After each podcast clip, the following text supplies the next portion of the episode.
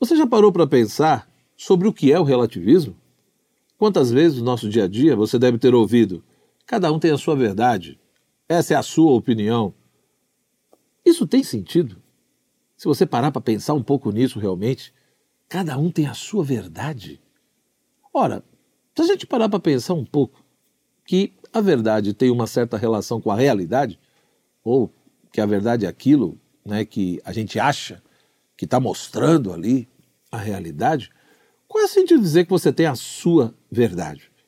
Ora, se cada um tem a sua verdade, é como se cada um produzisse a sua própria realidade. A postura relativista, portanto, ela procura defender justamente isso.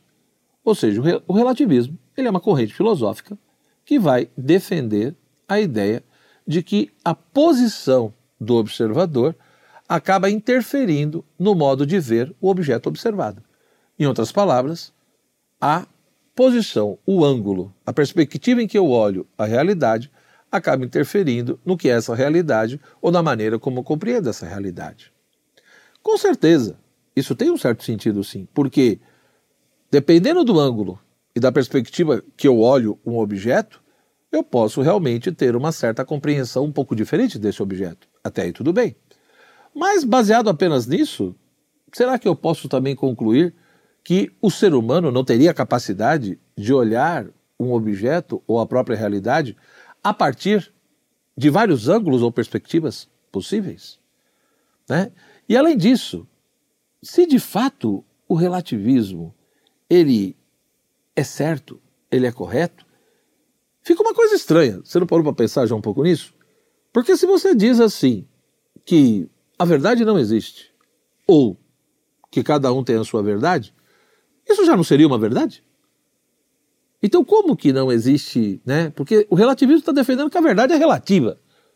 Então quer dizer, a realidade e o que ela é depende muito do modo como cada um vê. Cada um tem o seu jeito, a sua perspectiva, né? o seu ângulo, né? a maneira de abordar as coisas. Sim, mas será que o ser humano não é capaz de transcender essas particularidades? Então, de fato, existem essas particularidades. Eu não estou dizendo que não. A minha questão é: será que não vale a pena pensar e refletir um pouco se essa postura não é questionável ou até contraditória? Alguns filósofos vão dizer que sim. Porque, repito, se você afirma que a verdade não existe ou que cada um tem a sua, você está de uma certa forma defendendo que a verdade é relativa, ou seja, depende da perspectiva de cada um. Mas quando você afirma isso, você já não estaria afirmando uma verdade absoluta? Como então faríamos afirmações? Ou será que deveríamos conduzir a nossa vida simplesmente conforme o senso comum ou o que a maioria diz? Mas isso é plausível? Será que de repente o relativismo não é uma forma da gente fugir das nossas responsabilidades? Eu não estou dizendo que conhecer a realidade é uma coisa fácil. Talvez a busca pela verdade, a busca pelo conhecimento, né, conhecer a realidade tal como ela é, talvez de fato seja uma das coisas mais difíceis da vida humana. Portanto, nós temos que nos preocuparmos com a coerência com aquilo que nós dizemos. Né? No nosso dia a dia é muito comum a gente ouvir isso. Na internet circula muito isso. Mas o que é interessante são essas contradições, porque ao mesmo tempo que aqueles que defendem, né, temos que respeitar as diferenças, temos que tolerar as diferenças, ao mesmo tempo são pessoas né, que, repito, por um lado, dizem existem diferenças que devem ser toleradas. Cada um tem o seu modo de viver, a sua maneira de ver as coisas.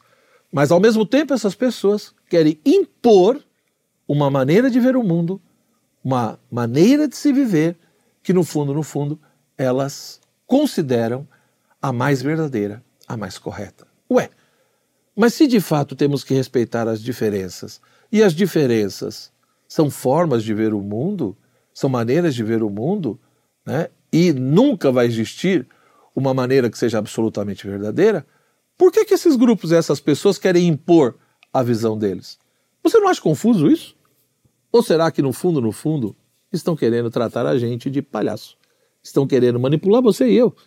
E muitas vezes mostrar que, olha, no fundo, tudo é relativo, viva as diferenças, temos que tolerar isso porque uma coisa é boa só porque é diferente, mas ao mesmo tempo estão querendo impor né, a sua agenda, estão querendo impor a sua visão de mundo.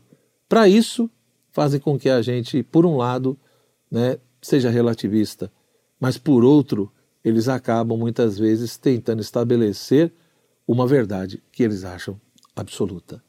Então é por isso que é importante sim ter o direito de pensar, o direito de se expressar, o direito de questionar, né? E o direito de se posicionar. Ou seja, repito, não estou dizendo que é fácil aqui encontrar essa verdade, não estou falando que é fácil atingir o conhecimento da realidade tal como ela é, mas nós precisamos ter o direito de defender uma posição, de dialogar. Eu preciso ter o direito de discordar de você e de você discordar de mim e dialogando, ir tentando se aproximar cada vez mais desse conhecimento da realidade, tal como ela é. Por quê? Se a verdade é uma invenção e é relativa, se a realidade também é uma criação nossa, por que, que você teria medo se alguém chegasse perto de você com uma faca e tentasse furar a tua barriga? Por quê? Se você então tem medo de uma faca, porque se alguém pega e fura sua barriga, você corre o risco de morrer, então me parece que a realidade e a verdade não é tão relativa assim. Existe de fato uma coisa chamada faca, existe algo chamado barriga humana, e quando essa faca fura a barriga, realmente é uma realidade objetiva aí que vai gerar um desdobramento objetivo, independente do que você pensa, independente do que você quer, independente da sua perspectiva. Então existe sim uma realidade objetiva. Se nós conseguimos conhecê-la sempre totalmente, é uma outra discussão. Mas pense um pouco nisso, porque assim talvez você vai ser menos manipulado. Abração.